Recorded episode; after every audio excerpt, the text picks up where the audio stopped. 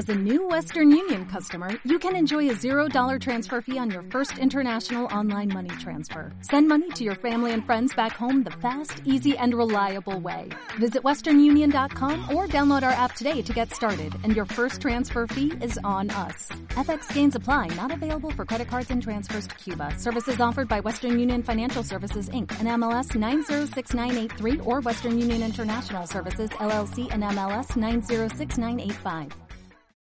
Advertencia. El siguiente episodio contiene material que puede lastimar la sensibilidad de algunas personas debido a la naturaleza gráfica de los crímenes. Se recomienda discreción. Una señora psicópata daña a muchas personas para sentirse mejor. Bienvenidos a Juego de Asesinos.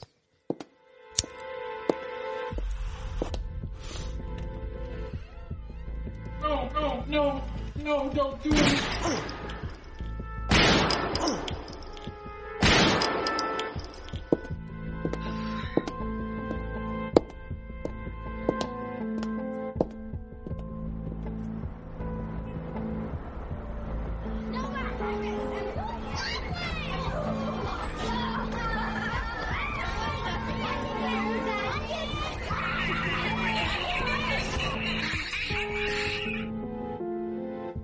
Familia, ¿cómo están el día de hoy? Bienvenidos una vez más a este su loco podcast. ¿Cómo estás, Martita? Hello, I'm good. How are you? I'm good. Borrachita, but good. La gente no tiene que saber eso, Marta. Oh, I'm sorry, I'm sorry. Ahí andas tirando tus secretos for free. Trapitos al sol. De gratis. Hablando de, ¿han probado esta cerveza? ¿Cuál? Está buenísima.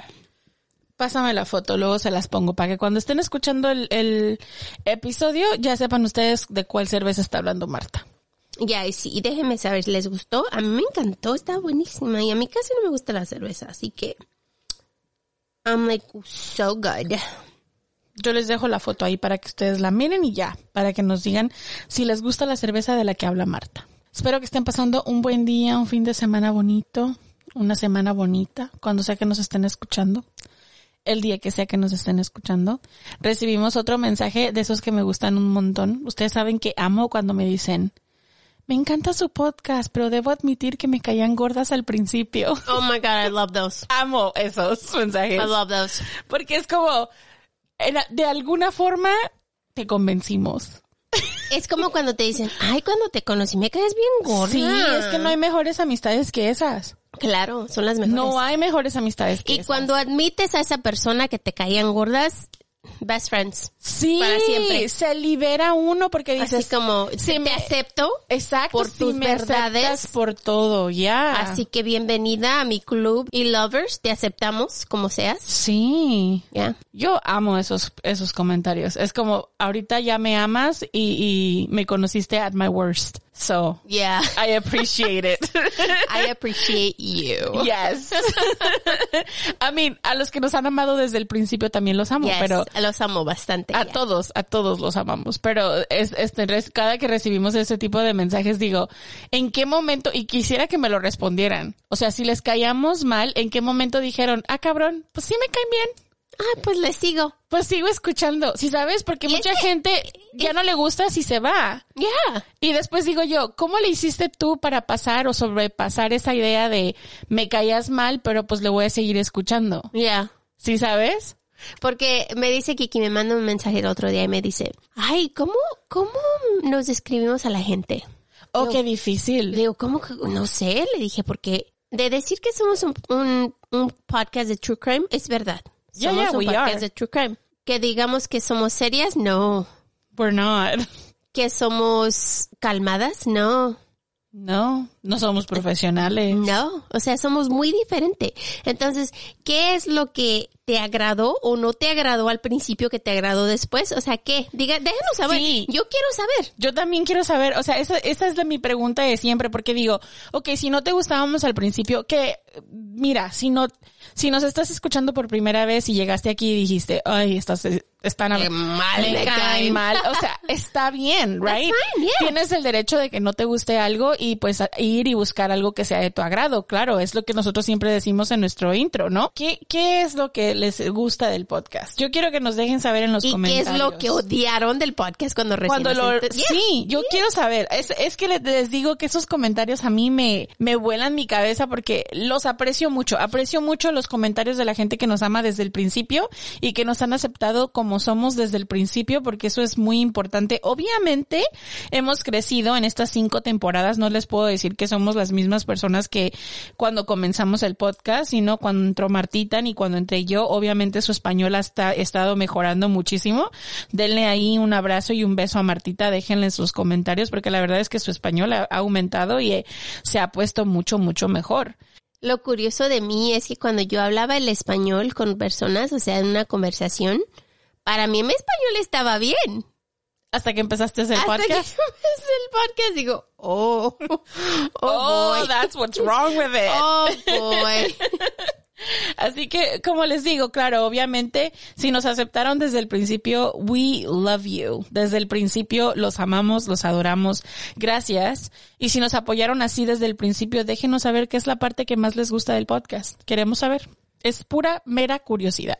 Y como siempre, para recordarles, no se les olvide seguirnos, darnos like y comentarnos en todos nuestros episodios o en las redes sociales, que es súper importante. Síganos ah, en nuestra social media. Aparecemos como arroba de asesinos guion bajo podcast. Tenemos Instagram, Facebook, TikTok, pero no tenemos Twitter. porque Twitter es del diablo. También no se les olvide visitar nuestra tienda de mercancía que está siempre abierta y ah, tenemos nuevos diseños. Si quieren checarlo, siempre les dejo toda la información en la cajita de descripción.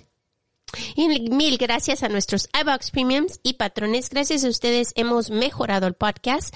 Para todos los que nos escuchan, les damos tanto amor y tantos besotes. Gracias por todo su apoyo y, y gracias por todo lo que han hecho por nosotras. Realmente no les podemos decir lo agradecida que estamos con ustedes. Ujú. Así nos hayan ayudado un mes, dos meses, lo que nos hayan ayudado, cualquier cosa ayuda. Si nos donaron en coffee o si nos dejaron o siguen siendo nuestros patrons o nuestros mecenas o escuchan siendo premium en iBox. La verdad, muchísimas, muchísimas gracias por su preferencia, por estar aquí y por siempre continuar apoyándonos, que eso nos ha servido para todas las mejoras que hemos hecho y pues mírenos, aquí seguimos, cinco temporadas. Y ahora sí, no se les olvide, un pequeño recordatorio. No somos profesionales, No somos locutores, ni narradoras, ni investigadoras, ni abogadas, ni policías. ni especialistas de ningún tipo. No, solo somos dos simples mortales a las que les gusta mucho el true crime. Y hacemos muchísimo research para los casos que aquí se presentan. Usamos el Spanglish porque es lo que nos fluye. Este podcast es una combinación extraña entre true crime y risas, Y no, no nos reímos del crimen. ni de las víctimas. Nos reímos de nuestros muy malos ejemplos, Malísimos, tonterías, mala pronunciación, usually me, yeah, me too.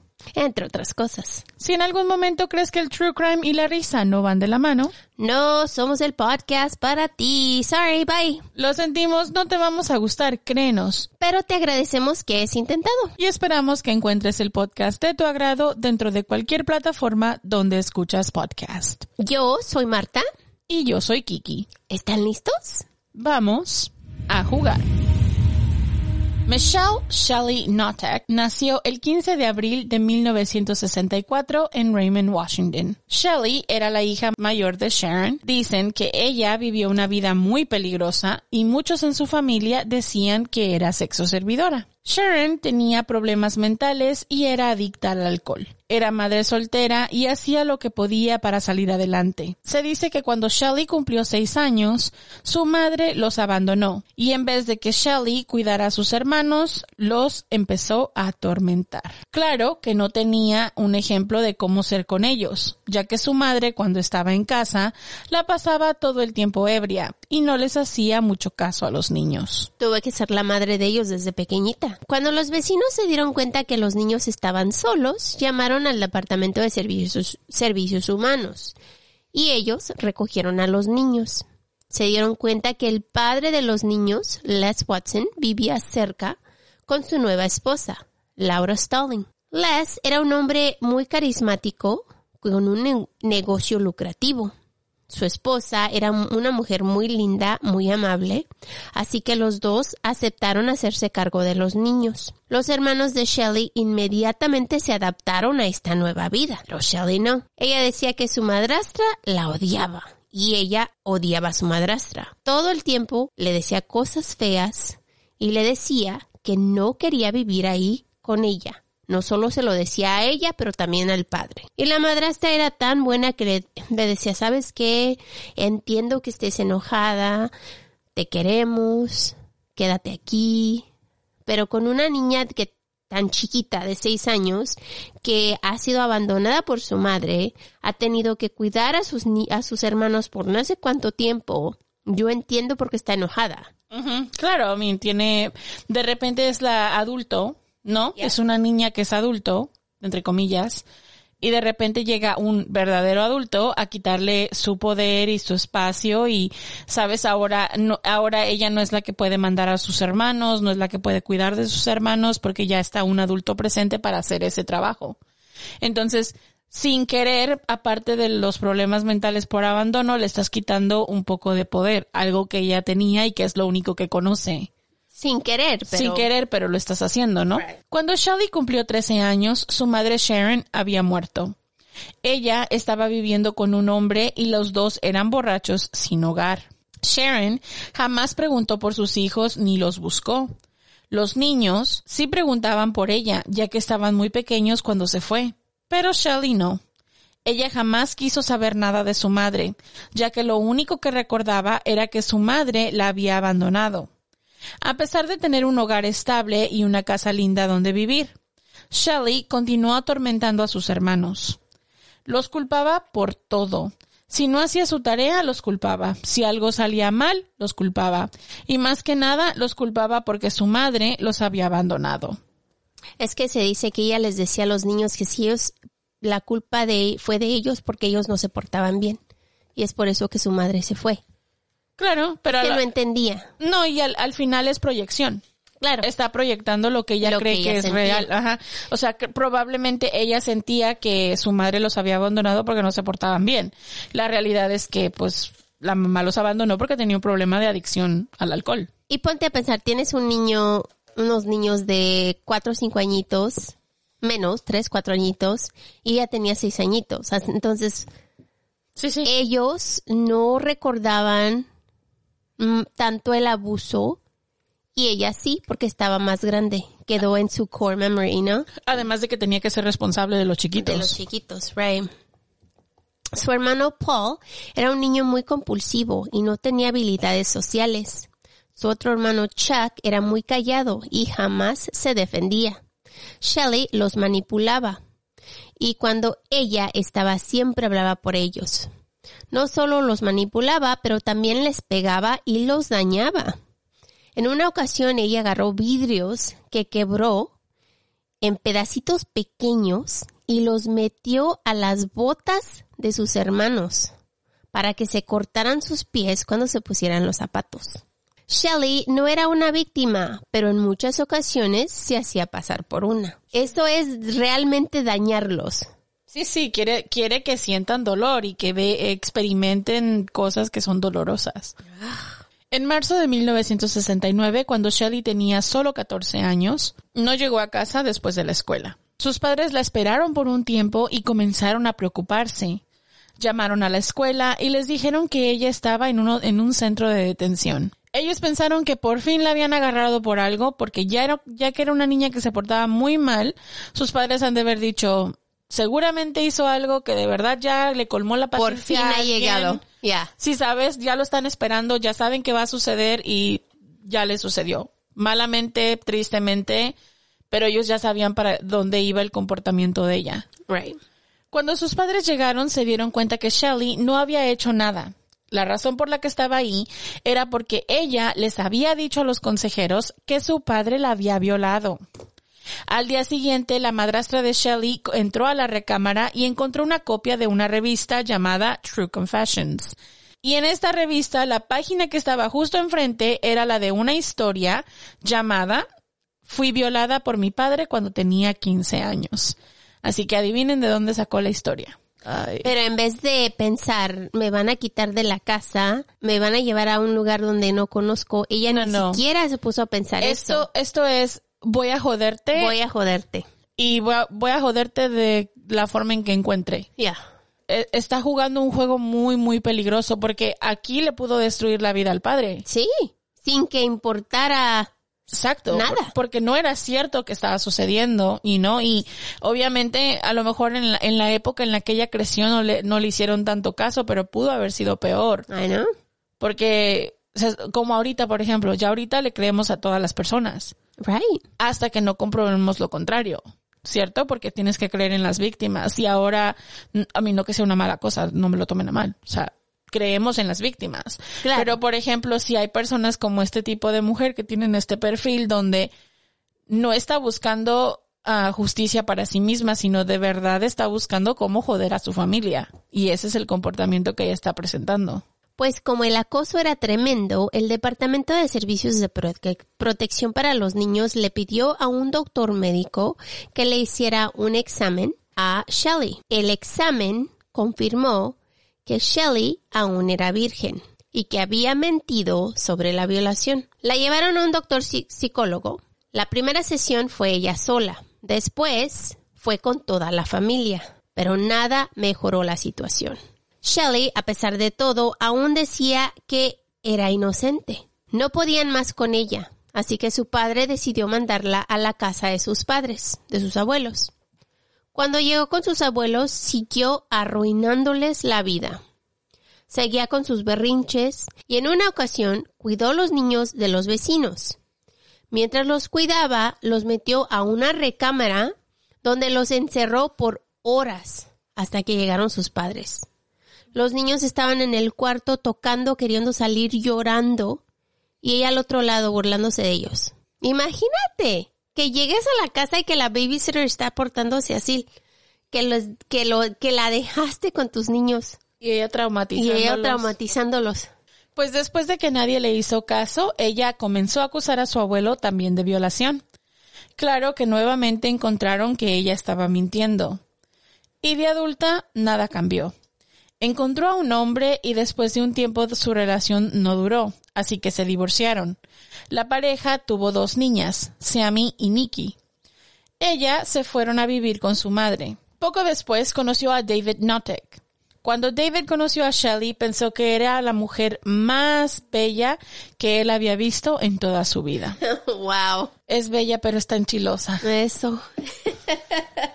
La conoció en abril del 1982. Era joven, divorciada con dos niñas. David estaba trabajando en la construcción, después de haber salido de las fuerzas navales, y era un hombre honrado y trabajador con muchos amigos. Después de un noviazgo corto, David le pidió matrimonio a Shelley. Ella aceptó. En 1987 la pareja se casó y dos años después le dieron la bienvenida a otra bebé. De afuera la pareja era una pareja feliz y típica. Por dentro era algo completamente diferente. Shelley era una mujer abusiva y abusaba a David físicamente y mentalmente.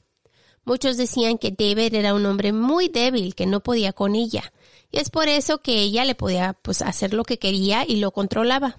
Muchos dicen que era un hombre muy lindo y que si estuviera casado con otra mujer hubiera tenido una vida hermosa. Pero pues terminó con Shelley. Es como tipo, mm, se la pensó, o sea, él es buena persona. Y al mismo tiempo seguramente no quiso ser él como abusarla, si sabes? O sea, si ella está siendo abusiva conmigo, no quiero regresarle al principio, no quiero regresarle como el maltrato hasta que esto escaló a un punto donde ella ya era full on abusiva con él. ¿Sí me, sí me entiendes? Pero hay hombres que nunca son abusivos. Hay hombres no, que el- piensan en, en- en- ellos piensan, yo jamás puedo hacerle a alguna mujer y no lo hacen. Y Exacto. Este, este hombre ¿Qué es lo que le pasó a él? O sea, él al principio al juntarse con ella, él pensó, esta es la mujer de mi vida, ¿no? Y cuando ella se comienza a tornar abusiva, él dijo, yo no voy a, a, a ser recíproco con esta, con esta situación. No voy a contestarle de la misma forma en la que ella En me está me tratando. trata. Para cuando se dio cuenta, ella ya estaba completamente siendo abusiva con él. ¿Sí me explico? O sea, él ya estaba dentro de este círculo vicioso del que hablamos siempre de violencia doméstica, donde él creía que ella en algún momento iba a cambiar, iba a ser diferente y se iba a comportar mejor con él y no lo hacía. Y este es uno de esos ejemplos muy buenos donde casi el 90% de las historias que contamos aquí son de mujeres que están sufriendo de Violencia este tipo de violencia. En este caso es un hombre.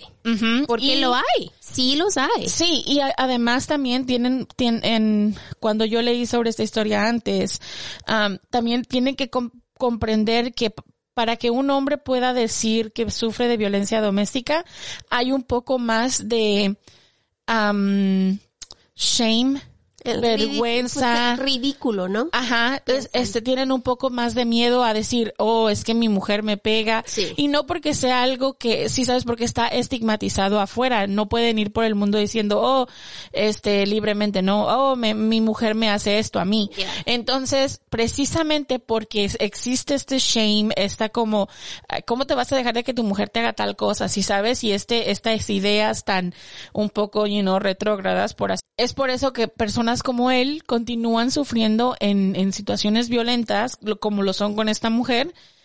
O sea, ya está metido en un ciclo de violencia doméstica, del que es muy difícil salir. Pues trágicamente él no fue la única persona que sufrió del abuso de Shelley.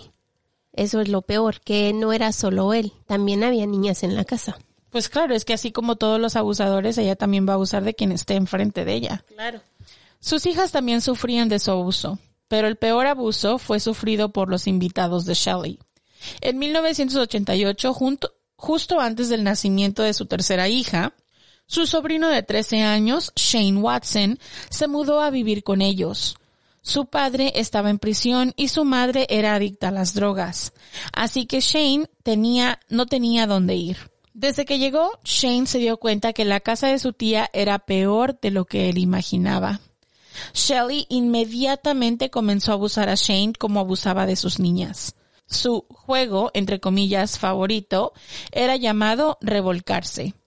Ella forzaba a sus niñas a desnudarse y después las llevaba afuera de la casa y, la y tenían que revolcarse en un pozo lleno de lodo, mientras ella los mojaba con la manguera con agua fría. Así como un cerdo. She's horrible. Qué horrible hacerle esto a tus niñas. Y a tus Y ahora tu sobrino también. Qué asco de mujer. Para las niñas, revolcarse significaba en ocasiones ser encerradas en jaulas de perros o de gallinas. Las forzaba a arrancarse pedazos de sus pelos públicos para humillarlas y en una ocasión obligó a Nikki, la más pequeña, a bailar desnuda con Shane, que también estaba desnudo. Después del abuso, Shelly se sentía tan mal que se portaba super, super nice con toda la familia. Les daba todo lo que querían. Les hacía todo lo que pedían. Según ella les decía que los quería muchísimo. Este es abuso real, ¿eh? Oh, God. Y realmente era una manera en la que ella los podía tener bajo su control. Y sí, el mismo año que Shane se mudó a la casa de su tía, los Notex le abrieron la puerta a otra persona, una amiga de la familia, Kathy Loreto. Es que la cosa es, y es que esto, de esto ya habíamos hablado en otros episodios, es ese ciclo. Me porto mal y después el, el honeymoon period, oh, yo soy super nice y voy a cambiar y ya no voy a hacer esto Y- para poder con- continuar o perpetuar la violencia y perpetuar el ciclo. Necesitas portarte bien. Porque recuerda, si te portas mal y luego les cambias el chip a me porto bien, voy a cambiar, soy amable, soy nice, dicen, ah, bueno, te voy a dar otra oportunidad porque te estás portando bien y estás nice. Y de repente les vuelves a voltear la tortilla, si sabes, y otra vez, y ahí vas. Y ese ciclo nunca se acaba. No. Y las personas, y desafortunadamente las personas que están viviendo el abuso son sus hijas. Entonces no es como que las niñas tienen a dónde ir. Si sabes, esta es, Ni, esta ni es la su madre. sobrino tampoco. Exactamente, esta es la persona que tienen como autoridad. ¿A dónde se van? Pues cuando Katy perdió su trabajo y no tenía dónde ir, ella la invitó a vivir con ellos. Al principio Shelly amaba tener a su amiga en su casa, pero eso no duró mucho, así que comenzó a abusarla. La comenzó a drogar con tranquilizantes y no le daba de comer. Kathy era una mujer que nunca decía que no, y esto le agradaba mucho a Shelly, ya que el abuso la hacía sentirse superior a los demás. Aunque jamás recibió ayuda médica, Shelly tenía muchos problemas mentales. Era una psicópata. Después de seis años viviendo con Shelly, Kathy perdió 100 libras, 45 kilos. Shelly la forzaba a trabajar todo el día en su casa y la forzaba a estar desnuda mientras lo hacía. No sé qué tenía esto de desnudarlos a todos, pero era su emo. Ya le encantaba haciendo- desnudar a la gente. Así como que ¿Sabes qué pasa? Vulnerabilidad. vulnerables es lo que le daba más poder. Sí, es poder. Lo- la forzaba a dormir en el lado del calentador de agua en el sótano. David Notek ayudó a torturar a Kathy usando un equipo improvisado de submarinismo o uniendo sus brazos y piernas con ci- cinta adhesiva antes de echarle cloro sobre sus llagas abiertas. Después de un año de abuso, su fin por fin llegó en 1994. De acuerdo a David, Kathy murió cuando se ahogó con su propio vómito. Shelley le dijo a David que no podían llevarla al hospital, ya que se iban a dar cuenta que algo no estaba bien y que no les iban a creer ellos su historia, que fue un accidente. Am, It wasn't an accident. porque no era accidente. Yeah. Sorry. ¿Cómo te van a creer algo que no es real? Porque sabía que estaba haciendo algo mal, por eso no la llevó al hospital. Después de su muerte se llevaron el cuerpo al jardín donde lo quemaron por varias horas y después echaron sus cenizas y lo que quedó en el mar. Shelley le dijo a su familia, si ustedes dicen algo, todos vamos a ir a la cárcel. Estás hablando con niños. De- de- Niños. y eres el adulto. Y eres el adulto. Eres la autoridad. Claro que le vas a creer a tu madre. Aunque te diga, aunque no te dijera que fueran a ir a la cárcel, no van a decir nada porque le tienen miedo. Así que manténganse callados. La familia creía que ella no quería matar a su amiga, que solo la quería abusar porque le gustaba el poder que le daba el abusar a otros. Sentirse más fuerte que los demás era lo que ella siempre quería y el abuso siempre le daba esto. Poco después, Shane platicó con Nikki. Le dijo que él tenía Polaroids de Kathy, que había tomado todo el año, donde se miraban sus moretones y toda la tortura que la pobre mujer había sufrido. Le dijo a Nikki que la iba a llevar, que iba a llevar las fotos a la policía para reportar el crimen. Y es que el niño sabía que algo no estaba bien, era el único que se creía capaz de hacer esto.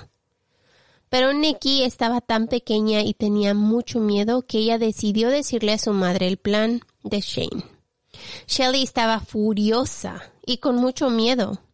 Decidió hablar con David. Le dijo a David que el chico les iba a arruinar la vida y que tenían que deshacerse de él para que nadie se diera cuenta.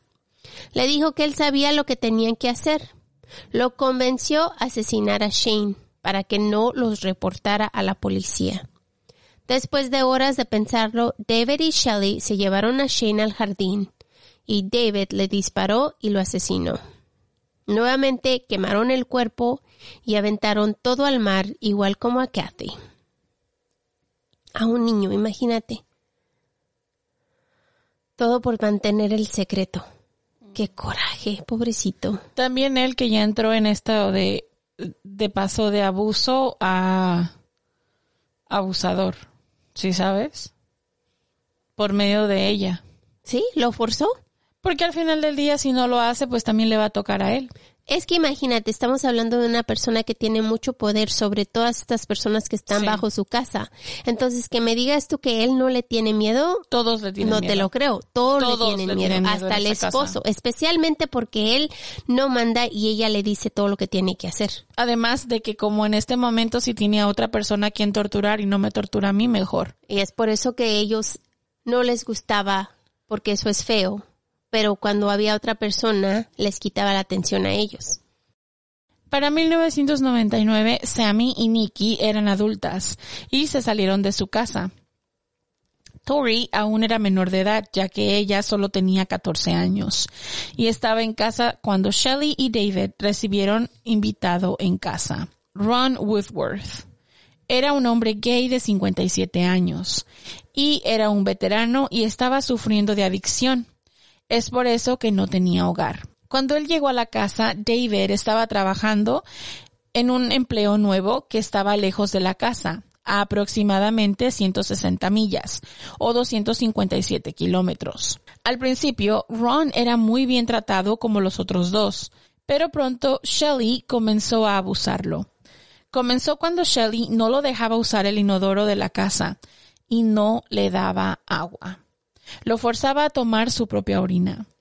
En una ocasión, Shelley se llevó a Ron al techo de la casa de dos pies y lo forzó a brincar del techo a la carretera de grava que estaba abajo. Imagínate el nivel de poder que tiene esta mujer para hacer que estas personas hagan lo que ella quiere. Porque estamos hablando de un hombre adulto. Claro. Mm, La sea- cosa es que tiene problemas de adicción y vive bajo el techo de esta mujer. Y esta mujer tiene un carácter del demonio. Y el poder que ejerce sobre ellos es bastante fuerte. Yo no entiendo cómo los forzaba a hacer las cosas. Son vulnerables. Son Eso. víctimas vulnerables. Pues ya tenía problemas, Exacto. entonces no tenía dónde ir. Exacto. Son Estaba en el mismo lugar donde estaban las otras dos víctimas. problemas de drogadicción, si sabes. Entonces, son personas vulnerables, son personas que desafortunadamente eh, este tipo de personas como ella buscan para ser sus víctimas, porque son personas que no tienen a dónde ir, no tienen familia, probablemente no tiene, a mí, por algo cayó en su casa con ella, precisamente porque no tiene a dónde más ir. Pues después de brincar, Ron estaba tan lastimado que Shelly lo curó con agua hirviendo y con cloro. El cloro y el agua caliente le estaba derritiendo la piel. Y Tori decía que Ron olía como que estaba quemado. Le olía la piel. Imagínate. Ron sufrió de este abuso por casi un mes, hasta que por fin su cuerpo no aguantó más y murió. Ron murió en agosto del 2003. Como David no estaba en casa, Shelley necesitaba ayuda para deshacerse del cuerpo. Así que metió el cuerpo de Ron a un congelador por cuatro días hasta que regresara David a casa para que le ayudara. En ese tiempo, el pueblo donde ellos vivían no dejaban que quemaran basura. Ellos vivían en un lugar lejos de la ciudad donde quemaban su basura extra, o sea, para deshacerse de ella. Pero necesitaban pedir permiso porque no podían quemar cuando ellos querían. Así que cuando ellos quemaban los cuerpos, nadie se daba cuenta que eran cuerpos porque estaban quemando. Entonces, si tú mirabas que alguien estaba quemando algo, vas a pensar es basura. Y mucha gente lo hacía en este pueblo, no era fuera de lo normal. Todos quemaban la basura fuera de sus casas. Entonces, para ellos, pues estás quemando basura. Nothing to see. Nada, nada raro. No. Como no pudieron quemar el cuerpo de Ron, tuvieron que enterrarlo en el jardín hasta que les dieran permiso de nuevo. Sammy y Nikki le pidieron permiso a sus padres para llevarse a Tori con ellas a visitarlas. Sus padres le dieron permiso. Cuando Tori llegó con sus hermanas, les contó todo lo que había visto y cómo es que su madre había asesinado a su nuevo inquilino. Las chicas sabían que su madre era capaz de mucho y no podía más con su culpa por haber callado todo por tanto tiempo. Así que las chicas quedaron de acuerdo a entregar a sus padres a la policía antes de que su madre agarrara una nueva víctima. Imagínate el miedo que han de tener las niñas. Claro. Porque a pesar de que saben que las cosas son malas, tienen que mandar a sus padres. A mí, al final la del cárcel. día, claro, y luego además también ponte a pensar, si no la agarran, we're y ahora ellos saben que tú- Sí. los seguimos nosotras. ya You know? Las niñas sufrían mucho cuando su madre no tenía víctimas. Sabían que la vida de su hermanita más pequeña estaba en peligro, ya que era la única que estaba en casa con ellos. Con ella más que nada porque el padre estaba trabajando. Las chicas juntas llamaron a la policía y reportaron a su madre. Días después, la policía llegó y el Departamento de Protección de Niños se llevó a Tori de la casa cuando el cuerpo de Ron fue encontrado en el jardín. Shelley fue cargada con la muerte de Ron y Kathy, y David fue cargado con la muerte de Shane. La pareja decidió decir la verdad en su interrogación y después pidieron un plea deal. Los dos se nombraron culpables por recibir una sentencia menor en el 2004. Odio los plea deals. Odio los plea deals. Entiendo por qué se hacen. En- Los entiendo. Pero los odio. No, yo sé. Pues el 8 de junio del 2004, Shelley apareció en corte para su juicio y dijo que era culpable del asesinato a segundo grado y homicidio a primer grado. Así que el Estado quedó de acuerdo en reducir su sentencia. Después de asegurarse que Shelley entendió su plea deal, para que de esta forma no hubiera un mistrial o tuvieran que sacar o correr el, el caso, fue sentenciada de 123 a 164 meses, con una sentencia máxima de por vida por cada una de las víctimas, con el entendimiento de que se sirvieran las sentencias separadas, una por víctima. Le preguntaron cinco veces a Shelley si entendía lo que estaba haciendo. Covering their butts, ya saben. Hay que cubrir todas las esquinas antes de hacer un tipo de, de plea deal. Luego, ella les dijo a todos en la corte en voz alta que se declaraba culpable. A pesar de recibir su sentencia, Shelley pudo pedir libertad condicional el año pasado. Really? Estamos hablando de una señora que tiene, le da placer hacer esto a, a las personas y la dejan salir tan pronto. Really? Sabiendo que sus hijas están fuera. Really? Sí, I- I sabes. just can't. I can't. I can't. David también se declaró culpable y él recibió libertad condicional en el 2008. Después de solo servir una sentencia de 18 años por buen comportamiento. Él aún tiene relación con su hija biológica, Tori, quien le dijo que lo perdonaba. Sammy también lo perdonó, pero no le habla mucho. Nikki jamás habló con él ya que ella no lo perdonó, ni a él ni a su madre. Ella fue la que recibió más abuso de los dos porque era la mayor. Las tres niñas han crecido y han hecho sus propias vidas. Nikki trabaja con su esposo y vive en Seattle, Washington. Sammy es una maestra en Raymond y Tori tiene un trabajo de social media en Colorado. Sammy y Nikki también se casaron, tienen tres niños cada una. Las chicas se juntaron con un autor quien contó sus historias y el terror que vivieron. La última vez que se hablaron, que hablaron con su madre, fue cuando fue arrestada y las tres aún la temen. No quieren que su madre sea parte de sus vidas o de las vidas de sus niños o sus esposos. Por miedo. Las chicas dicen que ellas no le tienen miedo que su madre les haga daño a ellas. Tienen miedo que su madre les haga daño a las personas que ellas aman. Good Lord. Que esta es lo que ella hace. Entonces, tienen razón, tienen buen razón por, por pensar así. Y de hecho, incluso el hecho de decir, nosotras fuimos la que la- las que entregamos a nuestra familiar, no a nuestra madre, y que la dejen salir libre. Sí, porque tú sabes que esta mujer es vengativa Es mala. y, y que puede agarrar venganza con sus propias hijas. O sea, de decir, voy a lastimar a tus niños para lastimarte a ti o a tu esposo para lastimarte a ti. Sí, O sea, claro. Es capaz de Voy a eso joder. más. Sí, ¿Va a joder? voy a joder. El 8 de noviembre del 2022, Shelly Notek, de 68 años, salió de prisión. Después de servir solo 19 años por los asesinatos de Kathy y Ron. Really? Fue sentenciada a 22 años en prisión, pero fue liberada por buen comportamiento. Muchos en la comunidad estaban furiosos de que solo había servido una sentencia tan corta, y muchos se fueron a Facebook a hablar del problema, con posts que decían, el mal está con nosotros, ¿cómo es posible? El post con la información de Shelley se hizo viral y estaba muy compartido más de 185 veces con comentarios como ese. Algunos la, def- la defendieron diciendo que la señora ahora tiene 70 años y que no está bien de salud, diciendo que no era capaz de dañar a nadie. David ha vivido con un perfil bajo solo tratando de salir adelante. No lo sé, chicos. Es asesinato y les dieron libertad condicional.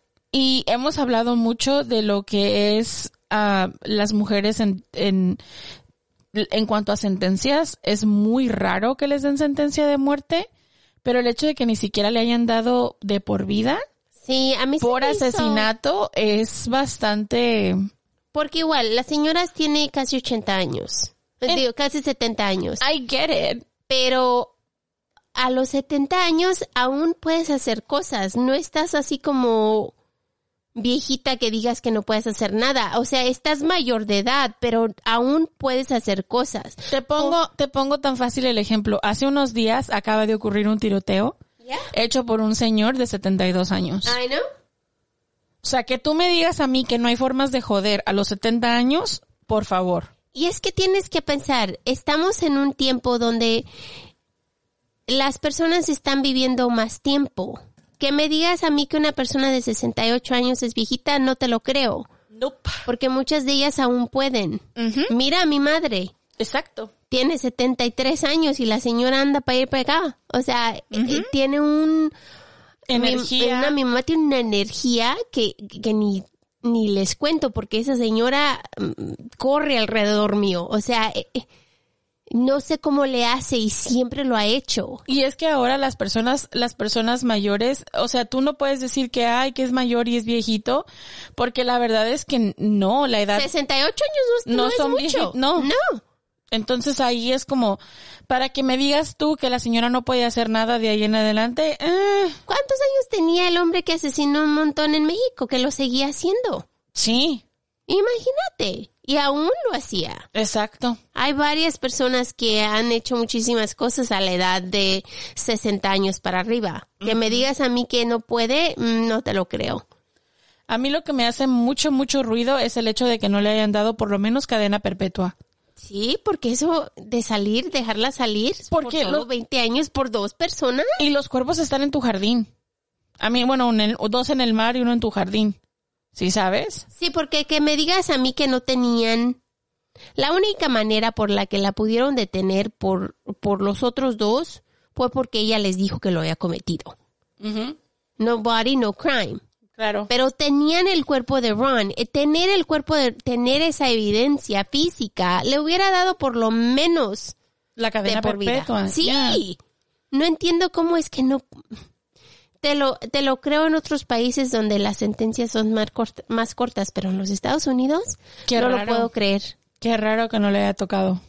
Porque Ese- realmente ese- lo hizo por dañar. Ese plea deal que le dieron fue muy bueno. Buenísimo. Quien sea que haya sido el abogado, se la jugó bien. Se la jugó bien. Y a David, ok, maybe, aún es muy poquito. Sí, Asesinó a un niño con un disparo. con un disparo. Come on. Yeah.